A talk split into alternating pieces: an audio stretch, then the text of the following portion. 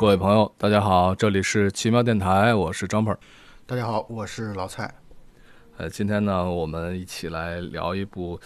特别有意思的一部片子啊。最近呢，可能大家讨论的也会比较多一点。这部片子呢，是一部西班牙的片子，叫做《饥饿站台》啊。它的西班牙语的名字我也不会念，不知道该怎么念。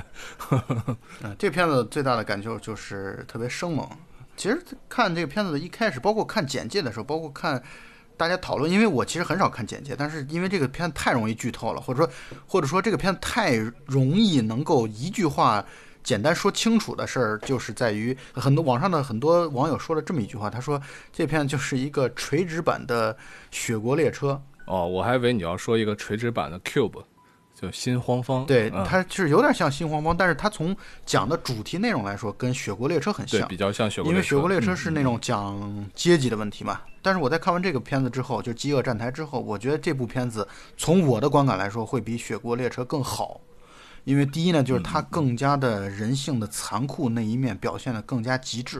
第二呢，就是我觉得它甚至还提出了一些解决的方法。你比如说，像《雪国列车》当中，它对于这种阶级的这种鸿沟的跨越，它采用的方法就是底层进行暴动，然后底层不断的暴动之后，然后呃推翻上层。但是推翻上层之后怎么样了呢？奉俊昊采用了一个特别讨巧的方法，就是让大家开到了一个。那个站啊，那个站是像是像天国一样啊，很快乐，大家愉快的生活了，就是一种很偷懒的一种方式。但是我觉得这部片子《饥饿站台》这部片子，我觉得对人性的描述更加的残忍而真实。这个片子前一段时间，大概两三周以前吧，我的一个学生然后给我发消息说，说是有没有问我有没有看过这个片子，然后呢，我就大概看了一眼简介。嗯，确实是从情节上来说，虽然说整个的细节跌宕起伏，对吧？然后有很多特别残酷的地方，就像你刚才说特别生猛的地方，但是从整个的剧情架构来说，它就讲的就是一个很简挺简单的一个故事。嗯，对，就是尤其他的这个，我在看前十五分钟的时候，其实感觉很一般，因为我会觉得他的对于这种所表现的主题啊，说的太露骨了，就是他，嗯，就是上层下层阶层之间的这样的一种难以跃迁，或者说阶层的这样的一种残酷，我觉得他把这个主题一开始的部分讲的太特别的直白，太过于的直白和露骨，就会显得很没劲。但是后来在逐渐看的过程当中，我会觉得这个片子越来越有意思。因为它虽然主题看上去很直白，但是它表现的方式以及它这样的一种以高度预言化的这种方式，让我们能够看的真的是毛骨悚然，就是你会很有冷汗感。因为这个片子当中，它其实我们都在这个阶层的塔当中。嗯嗯。就这么说，看这部片子的时候，其实无时无刻都会把自己带入到主人公那个位置上，都会去想，如果这个时候我应该怎么做，我怎么样才能活下来，怎么样才有可能从这个里面出去，都会做一个这样的一个带入的感感觉啊。没错，就他从故事一开始，就是在一个男主角在一个平台一层平台当中醒过来，然后那层平台上有一个标号是四十八，然后慢慢的，我们通过他和他的所谓狱友，或者说。这个舍友或者住在一起的、住在同一层的那个老头的对话，我们慢慢的开始理解到，哦，这原来是一个叫监狱塔的一个架构，就是上下不知道有多少层，每一层住两个人，呃，他们现在在四十八层，隔一段固定的时间就会有一个中间有一个中空的平台，就像天井一样。平台就会缓缓的降落，然后上面有很多的吃的。但是呢，四十八层呢，处在用老头的话来说，处在相对比较上层的部分，相对啊上层的部分，所以呢还能剩一些残羹冷炙。这个平台下来了，你就抓紧时间赶紧吃吧。这就是他的舍友老头不断的在跟他说的事情，就相当于在给他解释这个规则。对，因为这个牢房呢是一个竖直，然后层叠的这样的一个牢房。对，然后每一个房间中间就有一个大窟窿，相当于对吧？你往上看就是天花板有个大窟窿，你往下看就是地板有个大窟窿，上下都望不到头，也不知道有多深。然后那标号就代表是多少层啊？从上往下数的多少层？对，没错。桌子上的这个食物呢，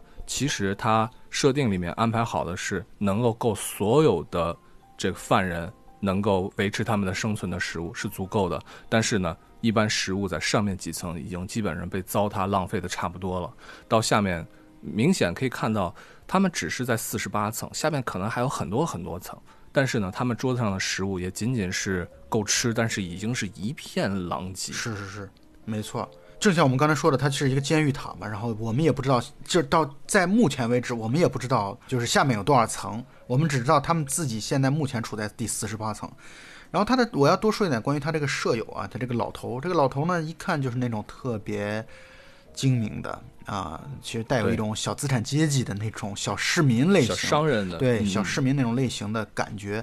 呃，目光透着那种狡猾、狡黠啊对的那样的一种感觉。然后他呃也揭示出来，呃，每一个人在进这个监狱塔，有的人是自愿的，就像这个男主角片子当中那个男主角，他是自愿进来的。至于他为什么自愿，这就不清楚了。他是为了什么一个证书，但是到底前面前因后果都没交代。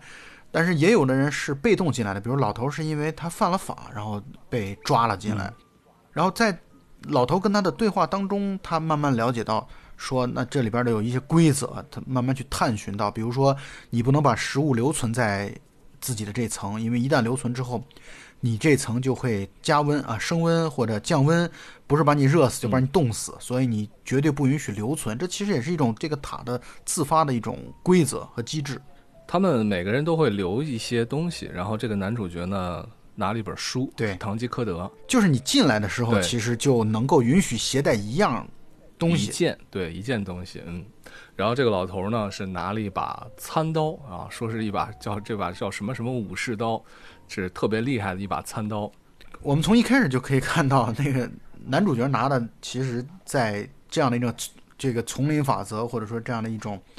弱肉强食的世界当中，因为他们这其实就幻化出来了一个弱肉强食的世界嘛。然后在这个世界当中，你拿一本书，这颇有理想主义的风范，再加上书是以堂吉诃德来去做主题的，这也对应了这个西班牙的塞万提斯。所以呢，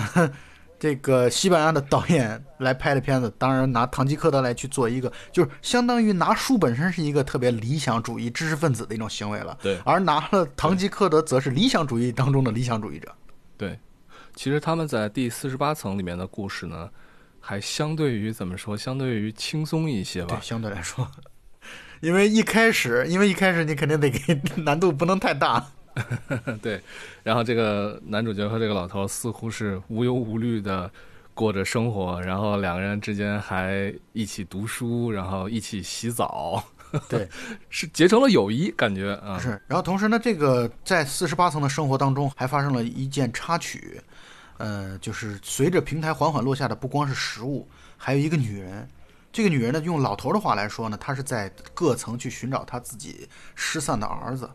呃，这个女人呢是一个亚裔女啊，就是亚洲的女人，长得挺漂亮的，嗯、但是沉默不语啊，根本不说话，然后目光呆滞，也不跟任何人有交流。在他们四十八层停留的时候，啊、老头视若无睹，继续吃着自己的东西，根本就像没看到这个女人一样。然后，但是这个男主角呢，就有一种想跟女人交流，并且帮助她的这样的一种意愿吧，至少从眼神当中、表情当中有有所表达。但是那个平台迅速的开始往下降了之后，到四十九层，女人就被四十九层的两个男人拉下来、拖下来，准备强暴。啊，女人特别残忍的杀害了其中一个人。啊，而且这段很有意思的在于，男主角是很想在女人被拉下来强暴的时候，他想跳到四十九层去帮助那个女人，但是他还没来得及跳的时候，女人已经反杀了其中一个男子。他的这种呼叫也好，或者说他表现出来想要帮助女人的这样的一种这样的一种意愿，我觉得在对后来的剧情是产生了一定推动的效果。对，说到这儿，我还想起来，在这一层的时候呢，我刚开始看的时候，对一个情节还是很有印象的，或者很有触动的，就是这一片狼藉的这些食物啊，其实都是已经被上面的人都糟蹋的不得了的，对食物都已经非常看上去都非常的肮脏和恶心，但至少还是有不少食物的。是这个男子呢，也就是这个男主角呢，他一开始的时候是很拒绝的，他不想吃，他觉得这些东西都已经被别人吃剩下的，就我我不想吃这些剩饭，然后果然是抵不过这样的一个饥饿和恐慌，是，然后之后的时候，他和老头在一起，后面几天的生活就感觉就是已经是非常的轻松愉快的吃着这些残残羹剩饭，然后他还不会有任何心理压力对，，适应了已经。对，嗯，这个地方还挺触动我的。嗯，就换句话来说，你说就像你一开始所说的那个话，就是你在看的时候会迅速的啊被剧情带进去，然后你会想，那你如果在四十八层会怎样？也许我们会比男主角适应的更快。也许在他们过了一段还算是比较，确实是比较相对轻松的日子之后，有一个晚上，然后老头跟。他就像预告一样的说，一会儿你会闻到一些气味，这是麻醉剂的味道。然后当麻醉剂出来的时候，意味着我们要该换层了。至于换到哪里去，在我看来，系统就像是一种随机的，呃，也许把这一层的换到下一层去，或者换换到别的层去。所以它到底会在哪里，就像是你得祈祷分的稍微高层一点，这样的话你才有的吃。结果在下一段，他一醒来，他被绑住了，他用眼睛看到墙上的。数字写的，呃，幺七幺在一百七十一层。老头之前都没有到过一百七十一层。老头说他自之前最底层到了一百三十二层，而他在一百三十二层的时候怎么活下来的呢？是靠有人实在受不了了，可能自杀或者怎样，刚好跌落到他们那层之后，他和他的室友，他和他的狱友，靠吃那个跌下来的死尸熬过了一个月的时间。所以一百七十一层比一百三十二想来也会极度的惨烈。所以老头的餐刀就派上用场了。这个时候的老头的表现呢，就一下子就特别的可怕起来。对，就他是一种特别冷静、极其冷静的态度，因为他之前有有这样的一些经验，其实他也是早都想好了，是吧？或者是你也可以想，他在呃前面的四十八层和这个男主角搞好关系，可能也是他的计划的一部分，未雨绸缪，让他放松警惕啊。对啊。所以男子醒来之后呢，老头用一种我觉得这是一个特别恐怖的一个感觉。对方给你描述着他会怎么样把你吃掉，他一边说着说是我不会呃把你让你直接残疾，因为那个时候的话你身上的很多有些地方会坏死，那样是不好的。我会慢慢的、慢慢的把你吃掉。于是就像他说的一样，他开始把男主角的大腿上，然后拿餐刀割开，然后竖着割了一片肉放到嘴里面开始咀嚼。我觉得这一块最可怕的地方，不是在他的在于他的行为，而是在于他特别冷静的在处理这样一件事情。关键你知道，他在那一段就是相当于把男主角绑住之后，跟男主角的对话里，一直把男主角称之为蜗牛。因为在整个过程当中，他讲到了蜗牛的吃法呢，就是你把蜗牛你要养殖的时候，你要吃之前啊，相当于给蜗牛不要进食，为什么呢？就让蜗牛一直只是去排便，就是把它的排泄物排空，这样的话，它蜗牛的就是肠胃当中等于就是干净的嘛。他非常冷静地跟男主角说：“我会把你饿上八天。”大概七八天的样子，然后这样的话你就排泄干净了。包括后来有镜头交代，他专门在七八天过后，他掀开男主角的被褥，然后相当于男主角全都估计就是屎屎尿全部都拉在了外边。第一呢，就是他在通过这种方式让自己吃的肉尽可能的洁净；第二呢，就是像刚才刚才姜博士说的，他会慢慢的一点一点的割男主角的这个肉，而且每次换不同的部位，这样会导致肉始终保持它的。这个肉体的鲜活就会使得这个肉是有血液循环的，以至于这种血液循环就不会腐烂。所以老头真的是用极其残忍、残酷的这种方式来去面对他的猎物，所以他一直把男主角叫蜗牛。蜗牛这个比喻其实也是在之后的影片当中一直在贯穿着。对，我觉得真正看到这儿之后，会觉得这电影真的是挺。开始让人毛骨悚然起来，就像你刚才说的那个老头的冷峻，其实冷静冷峻，这才是最可怕的。他不是说割你的肉那一瞬间可怕，而是，对对对，他一切都在他的掌握当中，一切都在他的计划当中。你就会不禁的想起来，之前他让你去跟他做朋友，是一种让你放松警惕的一种办法。那他现在在这种情况下，他就只能任人宰割了。我觉得我们那段时间看的也很绝望。这个时候，你要是代入的感觉的话。觉得没有任何的办法能够自救，好像似乎也只能是谁的一个一个英雄来出现，然后把你帮助一下、救助一下。但事实上确实也是这样，就是前面出现的那个女人又再次出现了。对，那个女人就是她，就像是一个各层游荡的一个革命者一样，然后她就呃来到了他们这层，然后就在老头正准备再去割肉食之生食之的时候，然后女人出现，然后把老头。等于刺了一刀，刺伤了，并且救下了男主角。男主角这个时候发疯一般的接到了那个女人递给他的刀，然后残忍的杀害了老头，并且开始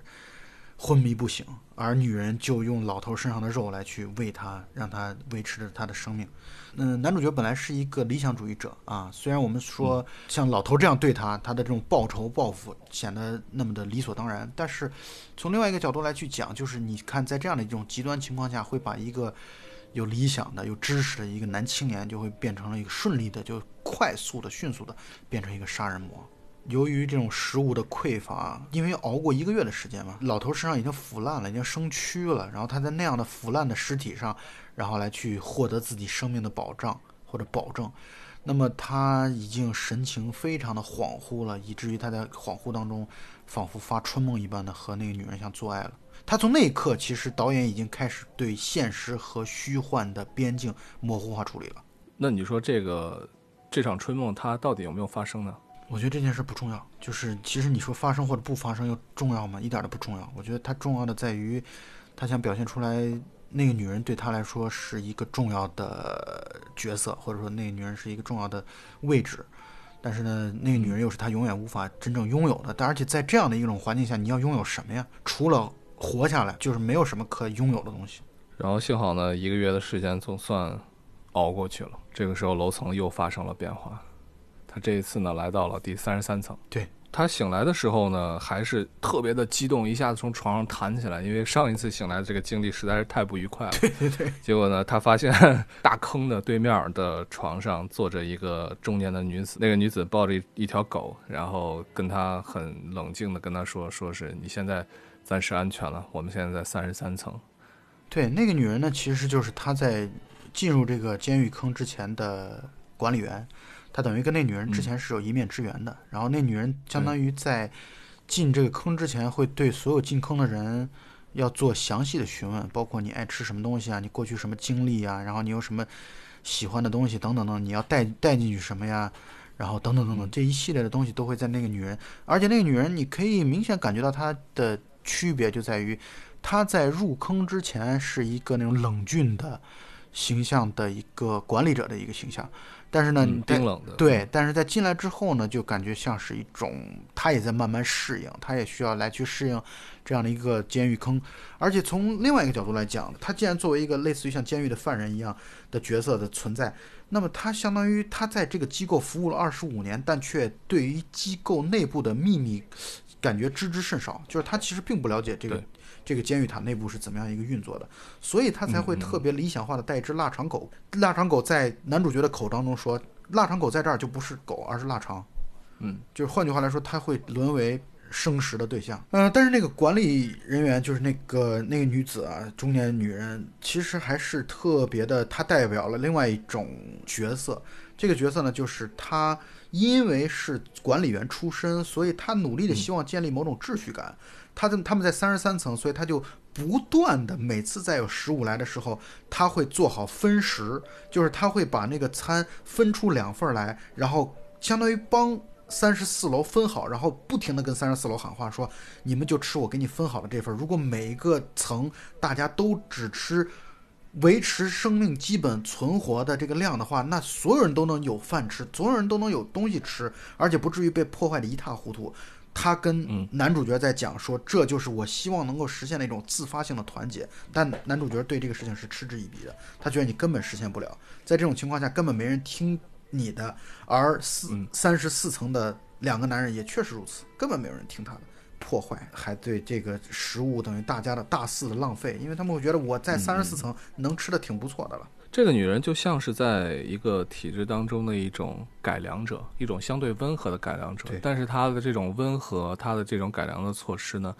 只是停留在一个理想的计划的一个层面，就是只是停留在意愿的层面。她的理想特别好，而且你不能说她的理想就是错的，你不能说说她的理念本身这个规则本身就是错的。当然不是，但是他的实施的方式却是离实际太远，根本没有人愿意听他的，执行不下去，因为。这个说白了，你能影响的只有三十四层，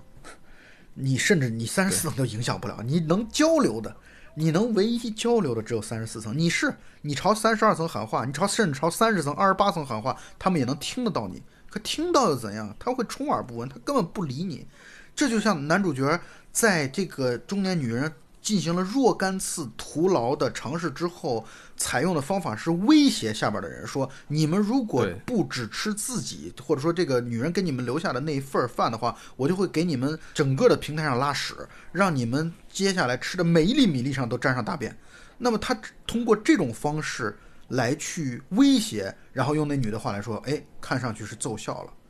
但是这种奏效，第一呢就是影响力太低，第二呢就是他男主角自己自嘲的说影响不了上面，因为我又不能朝上拉屎。我觉得那句台词特别的关键。没错，没错，这个是印象非常深刻，对于这这句台词。所以那女人相当于在这个过程当中也不断的受打击，我觉得她很受打击。她在三十三层的经历让她非常的受打击，她会觉得想要建立一种规则是徒劳的，啊甚至都不知，甚至你都不知道它到底有多少层，你都根本不清楚它最底层到能到多少。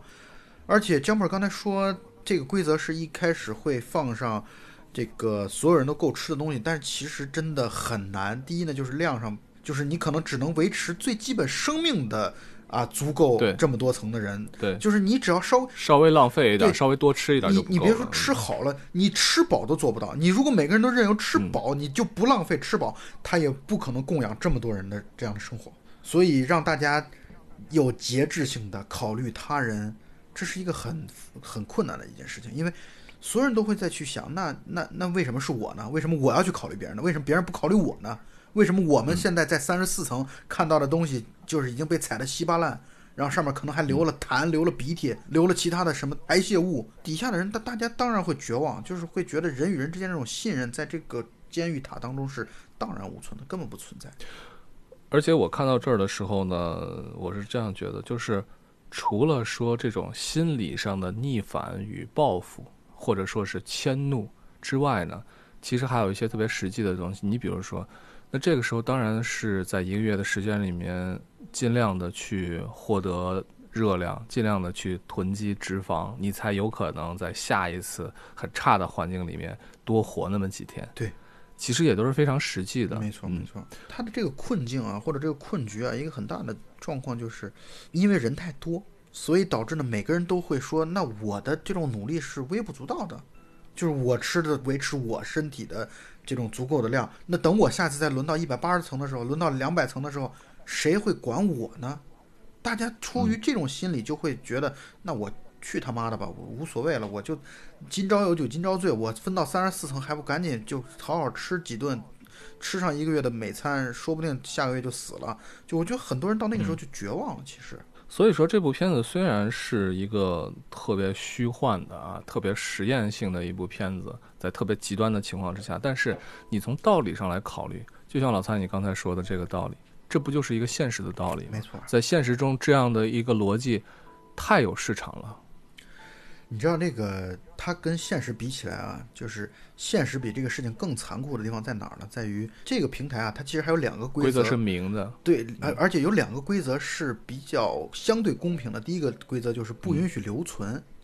就是你想在平台你想去储储备储存是不可能的。第二个规则呢，就是它会随机的让你的层发生改变。换句话来说，你没法保证自己的这个层级的这个稳固，你根本做不到。但是你说现实残酷的地方就在于，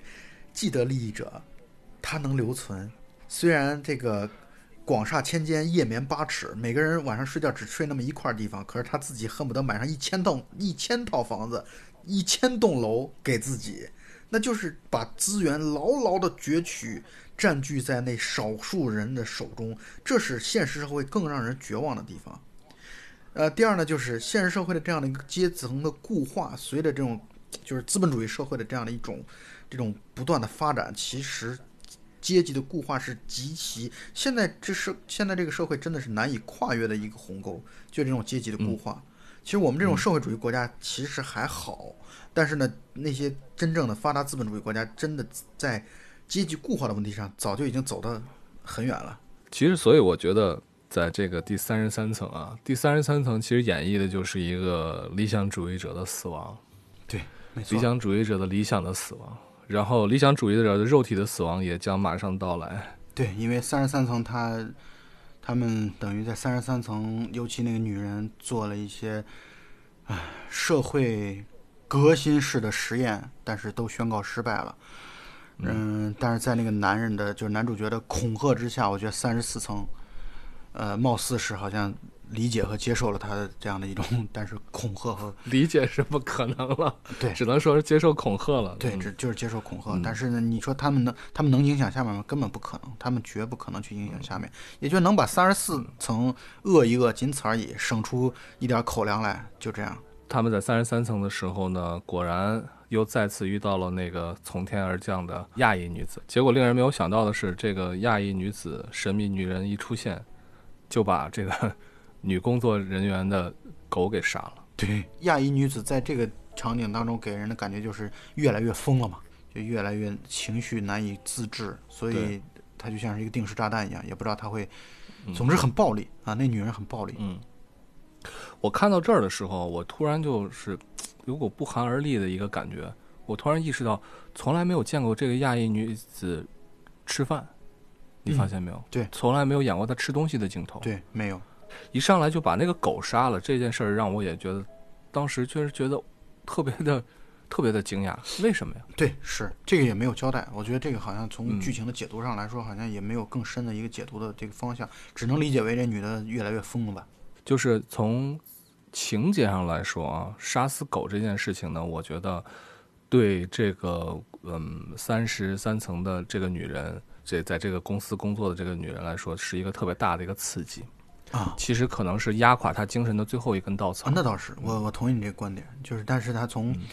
对系统的这个情节上推动来说，好像没有什么帮助，也就是推动这个女人的进一步的心思。换句话来说，那女人遭受了双重的打击，自己的宠物被杀了，然后呢，自己的这种改革实验也宣告失败了。所以直接导致的结果就是，他们再一次醒来的时候，再一次麻醉剂导致他们醒来就在一个可以说暗无天日的一层，二二百零二层啊，太恐怖了，比他之前一百七十一层还恐怖。但是还好，就是他的室友是那个已经绝望了的女人。其实也挺悲剧的。一起来的时候就发现他的舍友已经上吊自尽了。对，而且，呃，那段时间男主角的那个头脑当中那个幻觉、幻象已经出现的很严重了，他会不断的，他会不断的出现那个老头儿，就是之前被他杀的那个老头儿，然后还会出现那个上吊自杀的那个中年女人，就是在不断的去，相当于在他的灵魂当中或者头脑当中来去拷问他，然后包括说你要不要杀他呀，你要不要吃他呀？那女人说你吃了我吧，等等等等，就是有一系列的这方面的这种精神错乱或者崩溃的这样一种前兆的一些一些表现。所以二百零二层其实没有过多的内容的表达，更多的就是嗯讲到他其实靠着那个女人自杀了之后的尸体存活了下来。但是我觉得二百零二层的故事虽然不多啊，但是呢，它是一个男主角的一个精神的一个分界线。对，就是二百零二之前和之后，他整个的精神状态就已经截然不同了。嗯嗯嗯嗯嗯，呃，我能这么理解吗？就是其实那个女人在某种意义上讲，启发了他啊，就这个中年女人的这种、嗯嗯嗯这种实验性的这种，因为那个女人特别棒的地方就在于，她其实在一遍又一遍的在受挫之后，还依然去做到自己尽可能做到公平，因为这里边牵扯到一个问题，就是她养了狗，狗也要吃东西。所以呢，她相当于她每次留下的那个饭是她和狗轮流吃的，比如说今天是狗吃，明天是我吃，总之，她就保还是依然保持的是一个人的一天所能够设有的最低的量。所以那个女人的那种理想主义的那种精神，再加上堂吉诃德这样的一个背景，所以我觉得在某种意义上讲是感化了那那个男子或者男主角。我觉得可以这样说，嗯我觉得完全可以这样说。嗯，所以他就在想，那女人的这种方法其实是失败了，那他可以怎么做呢？因为难道就在这里苟活着吗？难道就在这里就就熬过那个日子，靠着吃死尸，靠着吃腐尸，然后熬到了他能够离开这个监狱的日子吗？不是这样的，我觉得他从那一刻开始，他自己的内心当中那种理想主义的意愿，其实是在爆发的。换句话来说，他其实从第一个场景当中啊，在四十八层的时候，他对那个女人，就是年轻女人亚裔女子的那个救助，或者说想要救助那个态度啊，展现出来，男主角是一个内心有善良因子，或者说还挺纯善的一个人。但是在这一刻，就是二百零二层之后受到的这种刺激呢，让他真正的从一个纯善，就是独善其身的一个人，开始面慢慢的想要去把自己转变成一个兼济天下的人。虽然没有达则兼济天下，但是他是希望能够让自己成为一个改变这样的一个现状的一个人。因为其实你想一想，我觉得你说这个人他在这里面能变得最好，能好到什么程度？我觉得在这个里面最好的人可能就是那个老头儿这样的人。就是你一个正常人的话，你进来之后，你能像老头儿那样，已经算很不错了。其实有太多太多的疯狂的东西在这个里面。对啊，就是我们可以想象一下，想见一下那样的一个画面，就是分在一百层以下的人，真的可能什么都不剩。就是那个平台降下来之后，什么都不剩，那你能怎么办呢？你要你要活一个月，你怎么活呢？你是要怎么来去对抗这件事儿呢？想想真的是很绝望。就是我们会觉得。不知道该怎么办。二百零二层还给我一感觉就是安静。其实他们在上面的几层的时候，上下总会有一些喧闹的声音。对。但是他们在这一层的时候就完全不是这样。他们在二百零二层的话，更整个的色调显得非常的昏暗，甚至说是二百零二层就没有怎么给它特别明亮的光线，就一直在非常昏暗的一个一个色调之下。然后他就靠吃着他之前的舍友的。身体以及长出来的那些蛆来生活，就是你当你作为一个普通的观影者的话，你看到这儿的时候，就也是一定是一定非常非常的不舒服。对他除了在活下来之余啊，他还在做一件事情，就他在用老头留给他的那把刀刀，然后他在墙上在刻，他在刻，他相当于在在计算那个就是平台的那个上升下降的下降的那个速度。所以他想推测，由此来去推测这个平台到底有多少层，因为到目前为止没有人能够告诉他准确的层数。有人说两百层，有人说两百五十层，现在都不清楚。包括管理员说啊，我大概两百五十层吧，这个事儿现在都没有得到验证。但是呢，他也理解为大概，他大概测算的是两百五十层，因为按照平均停留的这个时间来去推测出来的。但是后来我们会发现，他这个推测其实是存在一定的失误的。其实能看到这儿的话，看到他在墙上刻字，还给人能够感传达一点，就是这个男主角其实到现在还没有完全放弃希望，对，没有心思。我觉得这是一件特别特别难得的一件事情，太难得了。嗯，我真的觉得在那种情况下，不是被吃掉，或者说不是被干掉，就是发疯。我觉得可能对普通心智的人来说，可能这就是就是这两条路。你怎么可能保证你每次都在第一层、第五层、第八层、第十二层呢？做不到啊！你总会被分到一两百层去。其实对我们普通人来说，那就会觉得你只要分到这种层，那基本上一个月你是熬不过去的。所以这一个月的时间过去之后，男主醒了之后呢，他发现自己在第六层。江本，我不知道你有没有这样的一个想法啊？就是当看到数字是六的时候，我们首先是感到庆幸。对。而且这个时候确实就像他的舍友一样，他舍友这个时候是个黑人，对，欣喜若狂啊，这种感觉。然后这个时候呢，我注意到这个男主其实他是相对比较淡定的，他没有显得特别的、特别的兴奋、特别的高兴。那是因为我觉得他已经在筹划一些事情了。对，这一点其实让我觉得特别特别的有感触，或者说挺感动的吧。因为在这样的一个环境之下，一个人从底层一下跃到了上层。那在现实中的话，也有很多这样的人。其实这些人来说，他就会为自己到了第六层而感觉到兴奋，感觉到高兴。他们会觉得哇，我有我至少有一个月的时间，我可以好吃好喝，好好活着。其实这不就是对生活的一个真正的认输了吗？对吧？真正的，我觉得我就我就这样苟活下去，哪怕多活一个月，哪怕多活几天都行。对对对。其实很多人都会这样，我觉得，但是但是男主没有，所以这一点。仔细想一想，真的是说起来容易。现在我们说起来都挺容易的，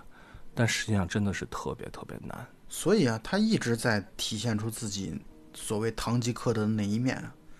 对，就是那种完全的理想主义。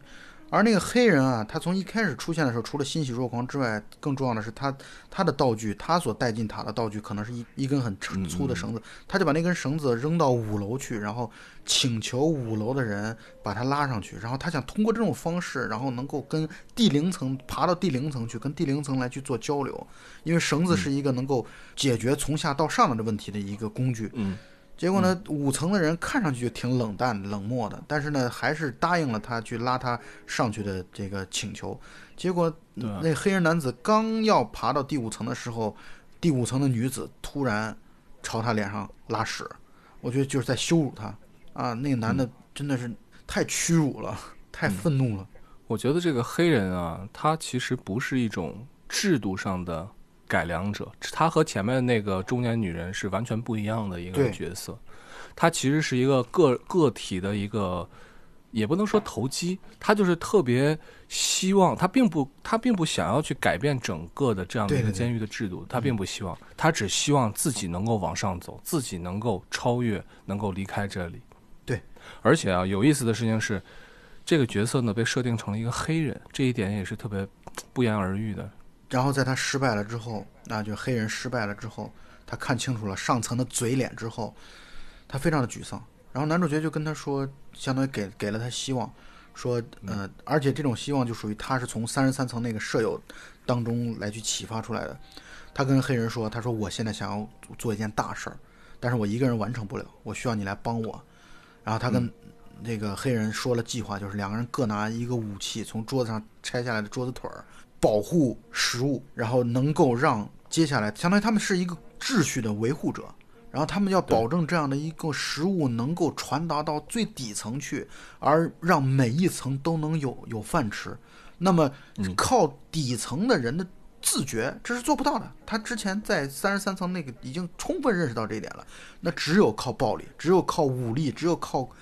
强逼迫，然后来去使得能够实现。所以他觉得他自己一个人做不到这件事儿，他需要黑人的帮助。我觉得那一刻感觉还有一种真的有一种特别理想主义的这种这种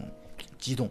而且这样的一个计划，其实在当时的那个情况之下，其实是一个具备可行性的一个计划。只要他们俩的武力值足够，对简单的说，没错，真是这样的。就是比如说放两个姜粉在上面，那真的我觉得这个计划是完全有可能实现的。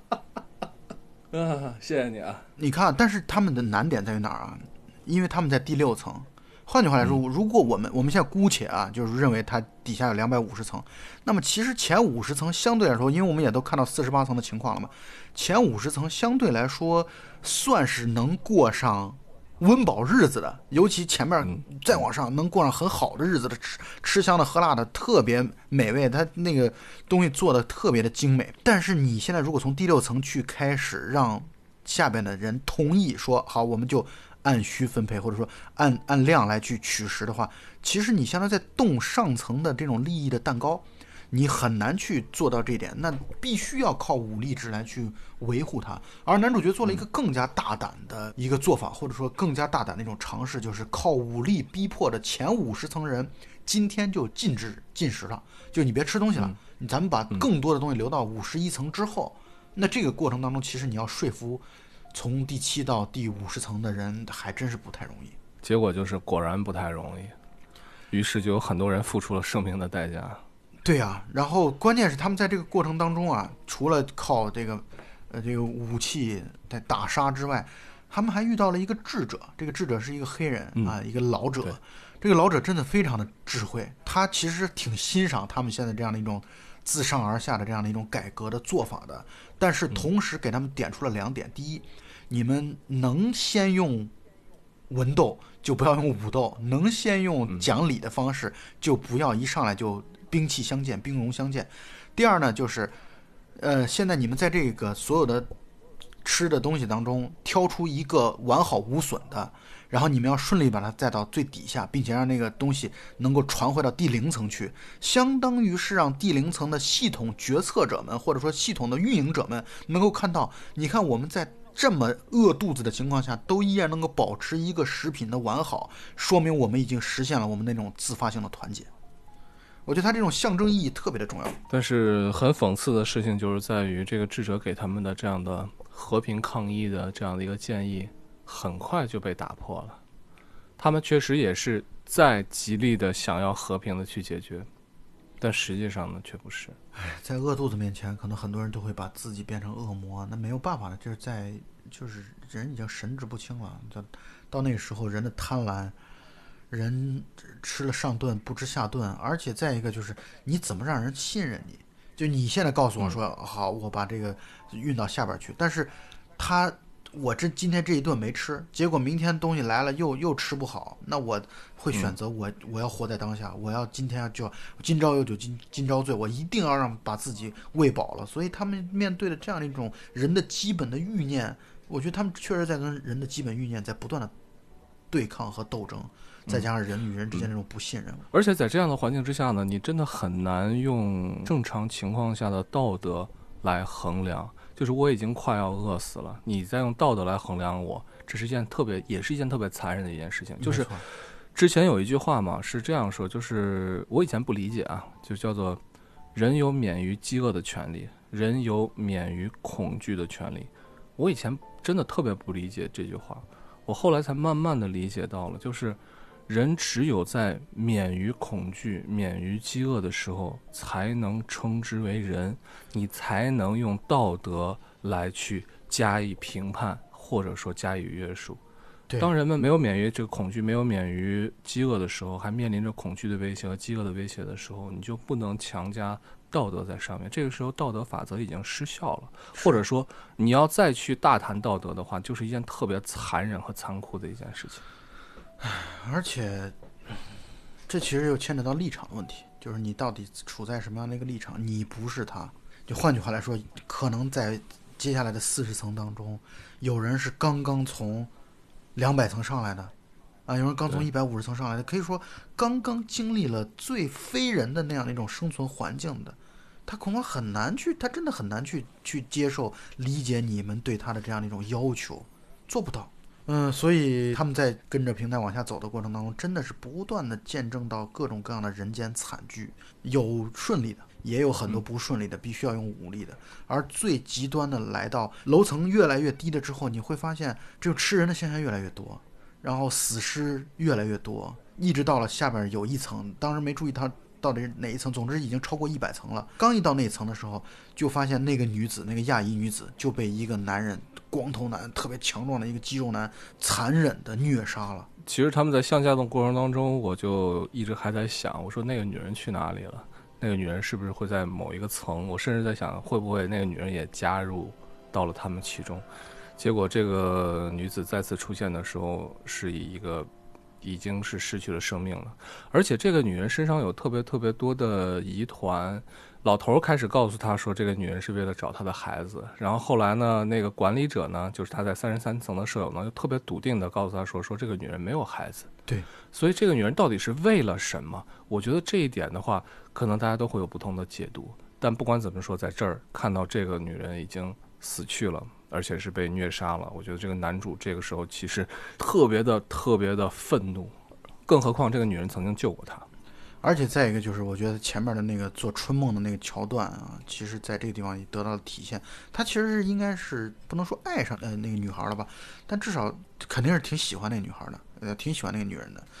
然后他就开始发疯一样的跟那个肌肉男开始搏斗，而肌肉男的室友手里边拿着大砍刀，一刀就把黑人砍出了大的这个伤口。啊，我觉得那场战斗非常的惨烈，而最终以两位。啊，代表正义的两位使者，啊，胜利而告终。但是也是，真的是杀敌一千，自损八百啊！几乎两个人都奄奄一息，躺在那个平台上。黑人很壮嘛，但是呢，被武士刀从腹部划过，然后裂了个大伤口。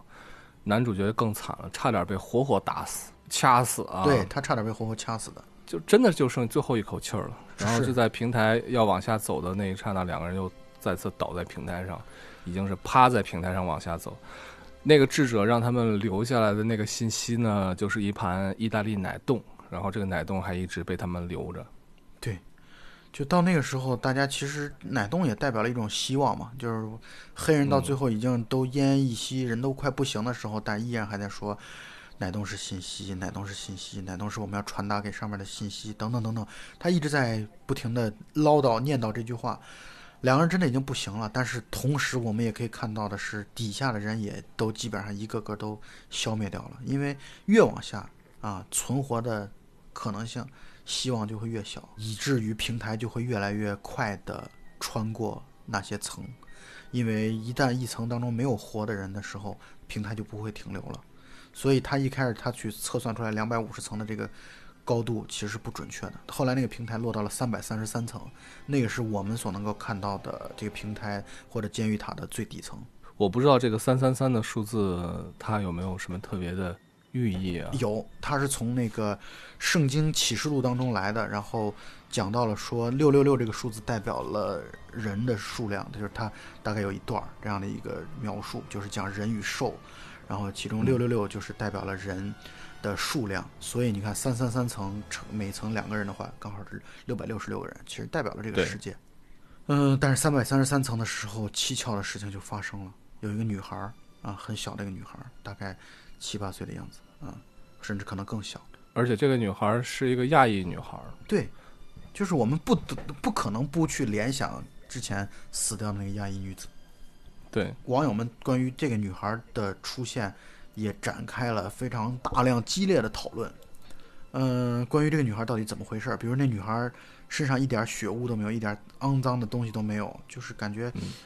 嗯，就不真实啊！你想想，他们经过了人间地狱，穿越了那么多层之后，来到了三百三十三。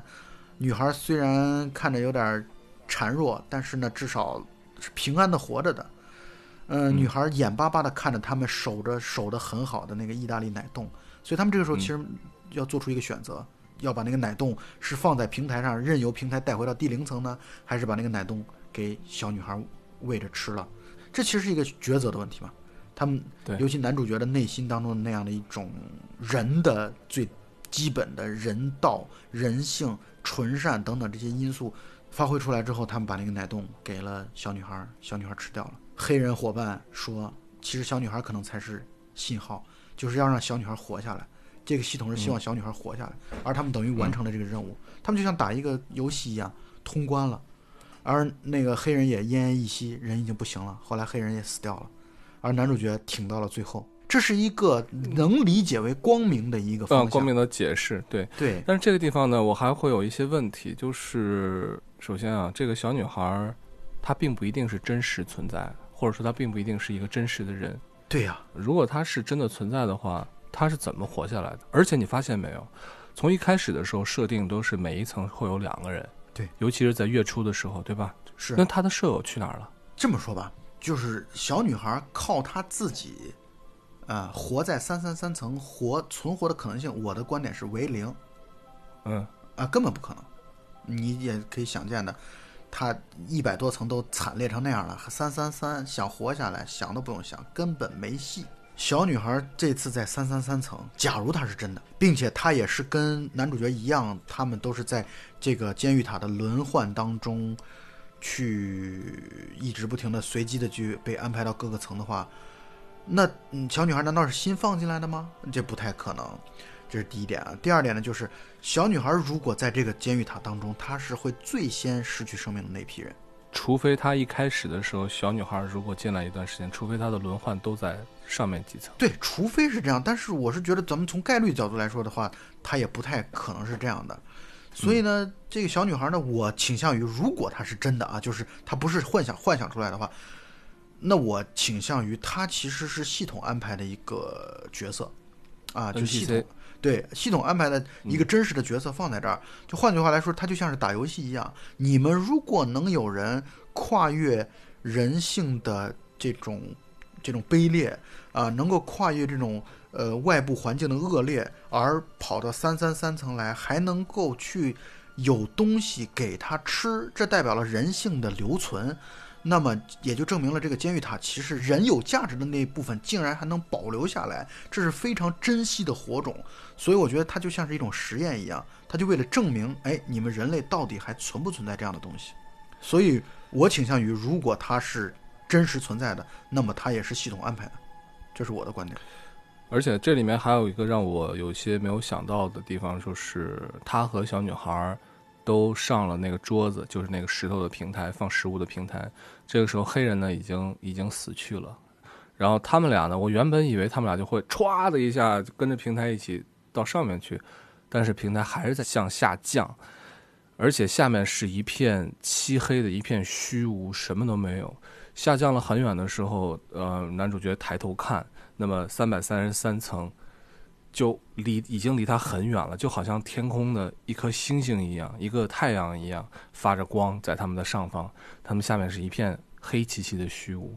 直到过了片刻之后呢，真正的落地了，然后他下了那个平台。这个地方我其实，在看电影的时候呢，也没有太想明白的，就是为什么他没有继续留在平台上和小女孩一起上去呢？所以说到这儿，我觉得咱们就可以从另外一个角度来去解读它这件事儿了。就是除了我刚才所说的小女孩是真实存在，但是她是系统安排的之外，从另外一个角度来去理解它的，就就是小女孩是男主角所幻想出来的。这电影到最后的时候，关于男主角的这样的一种经常出现幻觉、幻象很严重的这种描述镜头非常的多。他想到了好多的内容，出现了老头，出现了那亚裔的女子等等等等。所以我们可以理解为。他最后见到小女孩是自己的幻象，而他竟然还在这个这个幻象当中，他和他和黑人还有对话的情况下，那个黑人也是他想象出来的幻象。就是黑人其实到了三三三层的时候，早已经死掉了，他最后只剩下他自己了。他的所有的幻象在这里，而他最终他也支撑不住了，然后死亡了。所以他到了那样的一个谷底的时候，我觉得就像一种死亡一样，所以他才见到了他的老朋友那个老舍友。就是那个老头，而且你发现没有，这个在前面的时候啊，他舍友的出现，就老头的出现呢，就是明显的是一种脑中的一种幻觉的出现。但是最后这一幕老头出现的时候特别的真实，就是从黑暗里面走出来的一个人，然后就好像我一直在等着你，嗯，然后你终于到了这一步，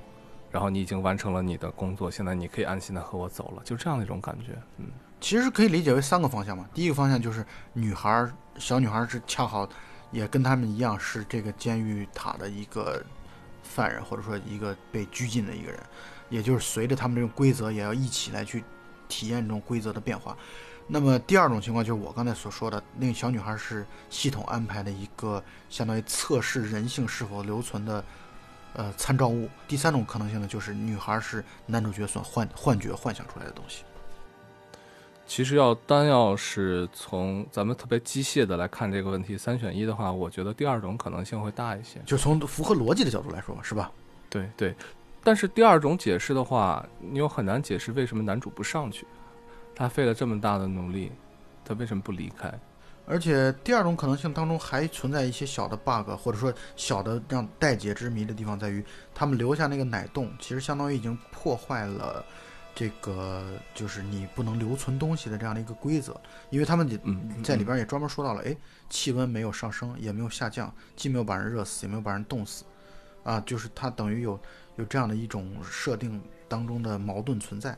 啊，这是一个问题。当然，也有一些网友脑洞大开的说这么一个观点，就是你每个人在进这个监狱塔之前都会被询问你最爱吃的东西是什么，而你如果在你那层留存了你最爱吃的那个东西的话。那是不会导致温度的上升或下降的，而意大利奶冻恰好是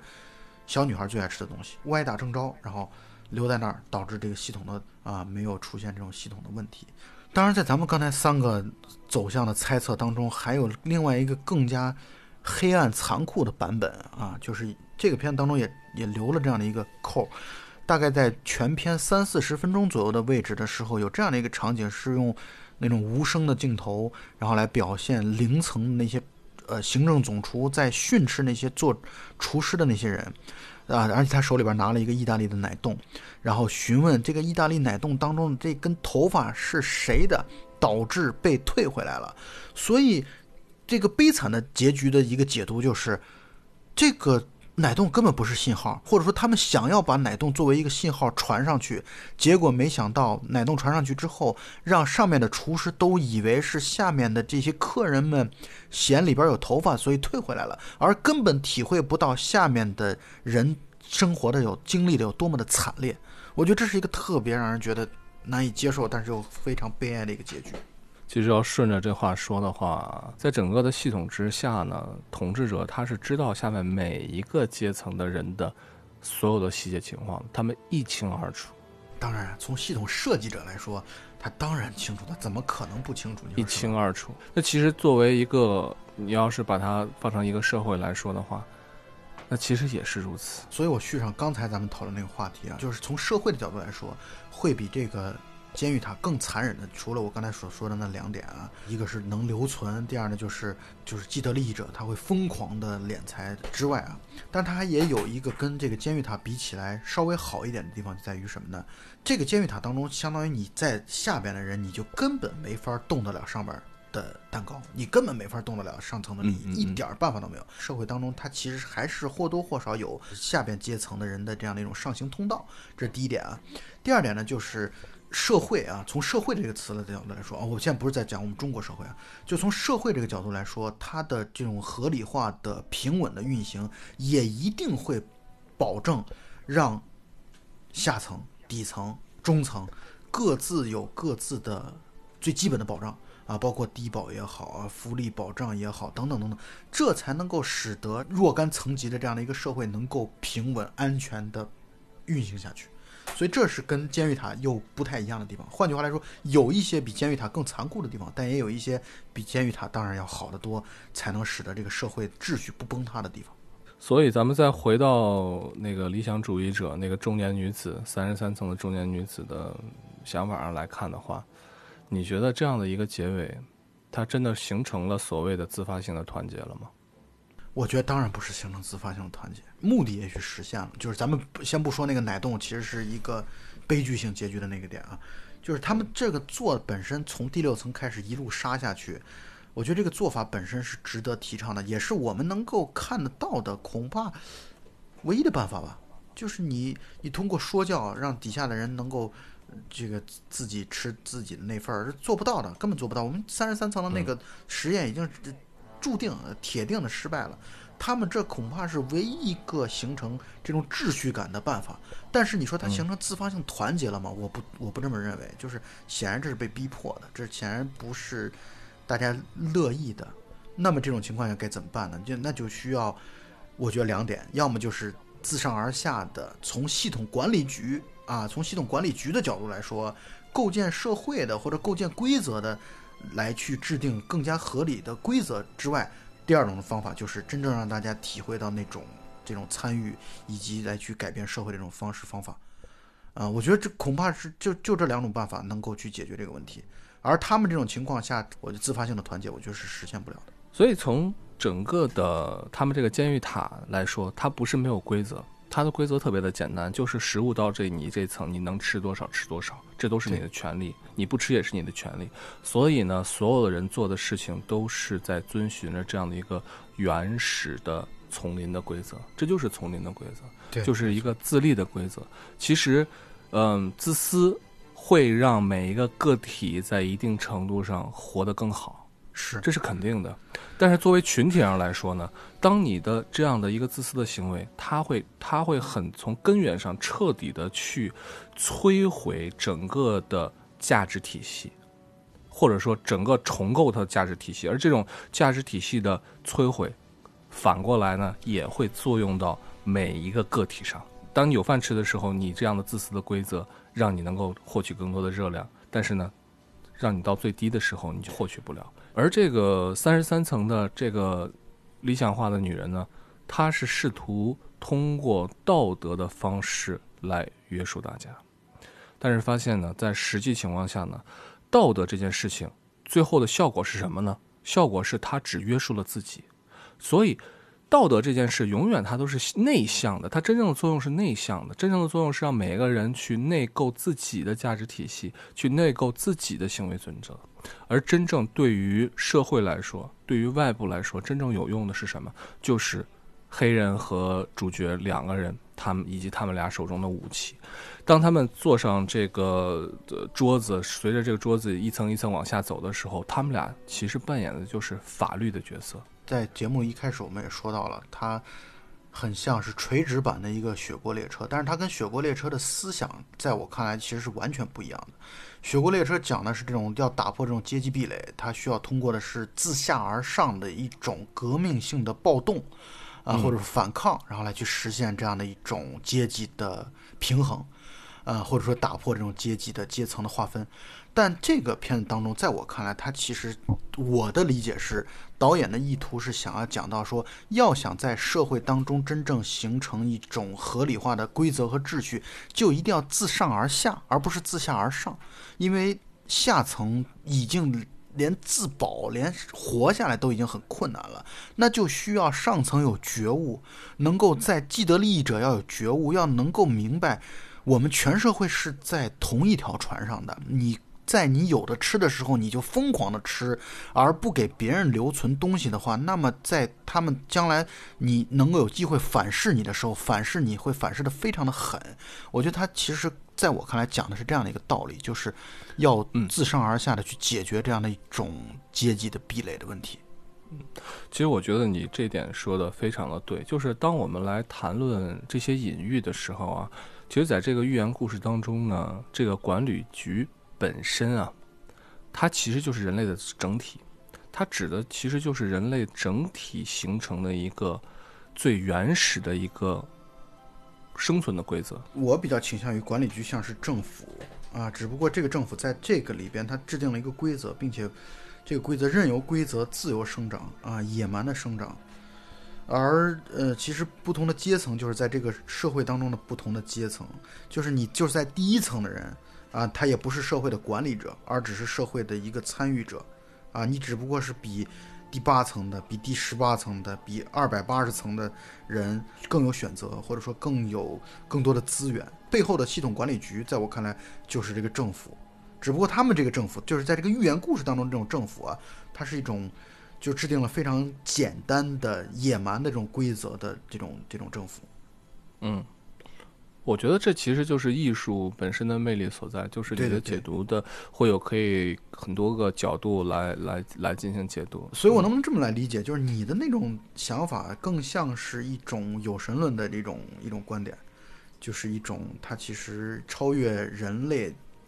之外的，就系统管理局就像是一种神一样的啊，来制定了某种人类大的规则的这样的一个。然后任由人在这过程当中去体会这种规则所带来的丛林法则，包括自我的内省啊、自我的自我觉醒啊等等等等这一系列的东西。我能不能这么来理解你的观点？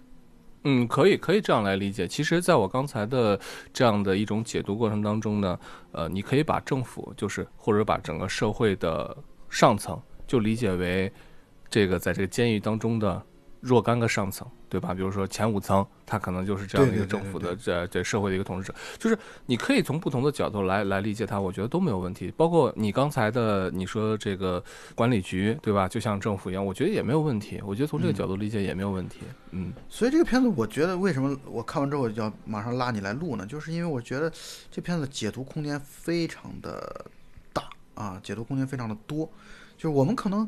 也就是从电影的角度，从从人做人的角度来说，或者从观影影迷观众的角度来说，你可能就会直接只把自己带入到，哎，我在第六层我会怎样？我在第八十层我会怎样？我在二百零二层我会怎样？你可能会从这个角度的去出发。但是我们现在讨论呢，相当于建立起整套的规则的这种做法本身，哪一个更可取，或者哪一个我们更欣赏，哪一个觉得可能性成功的可能性更大等等。我觉得这个片子的好处就在于，你从多个角度都可以去解读它。对啊，而且就像你说的，现实可能更恐怖的地方还在于，在这个故事里面，在这个监狱里面，它这个规则特别的简单，是规则都是明白的，特别的简单。对，但现实的规则是什么呢？谁又能说我就特别明白这个世界、这个规社会的规则了？而且甚至说是在很多时候呢，在这个里面的公平和不公平，就是房间的号码。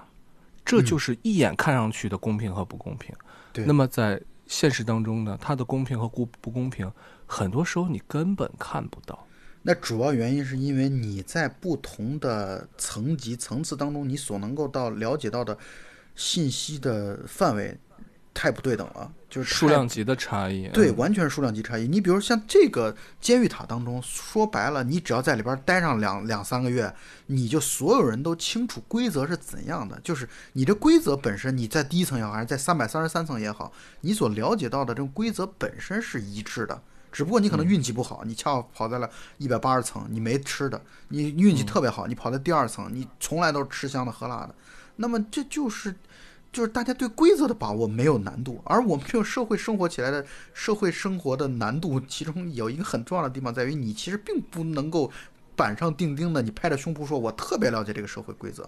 你根本做不到这一点。这社会没有没有说明书的。但还好，我们处在一个强大的祖国当中，在这么大量人口的情况下，我们生活的相对来说安逸而幸福。我觉得其实已经挺不容易的了。至少我们获得了免于饥饿的权利。对，我们也有免于恐惧的权利。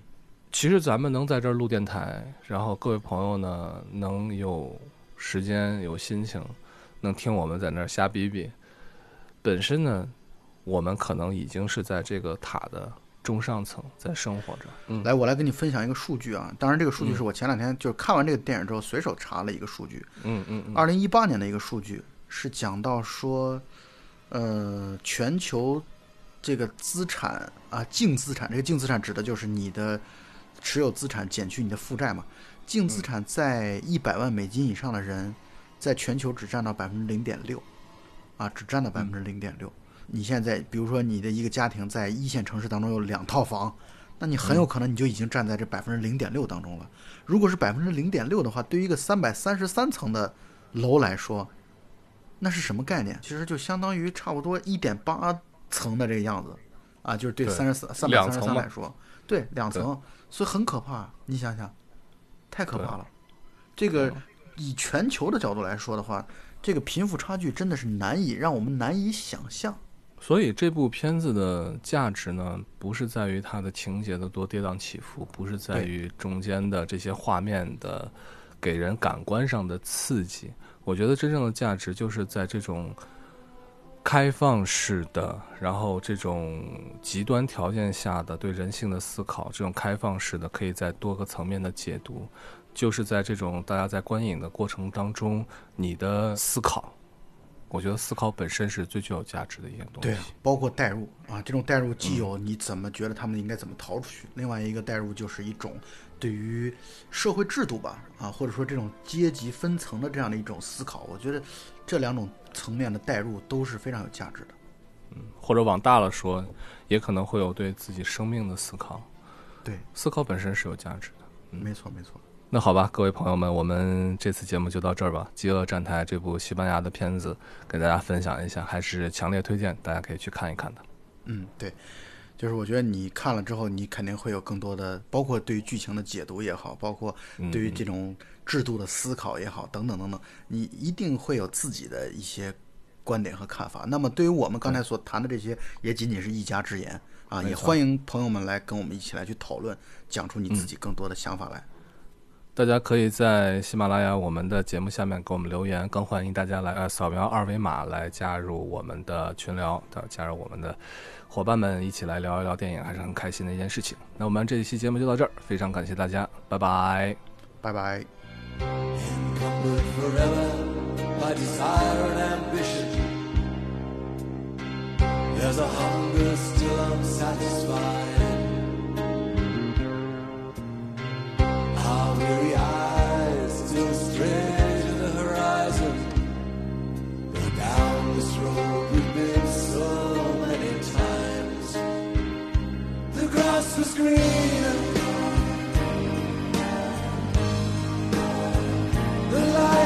The